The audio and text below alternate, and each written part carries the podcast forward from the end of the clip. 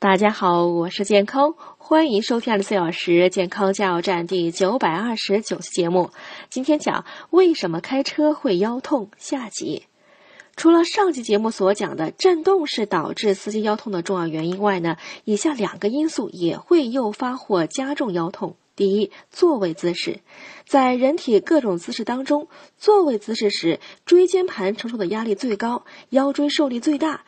司机长时间坐着驾驶，必然会增加腰椎受损的机会，从而导致腰痛。第二，精神高度紧张。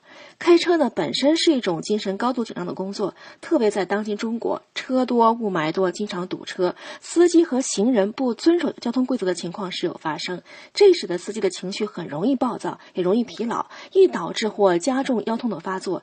这种情况在长途汽车司机中更为常见。那么，如何减少驾车时的腰痛？下面两集会专门谈到这个话题。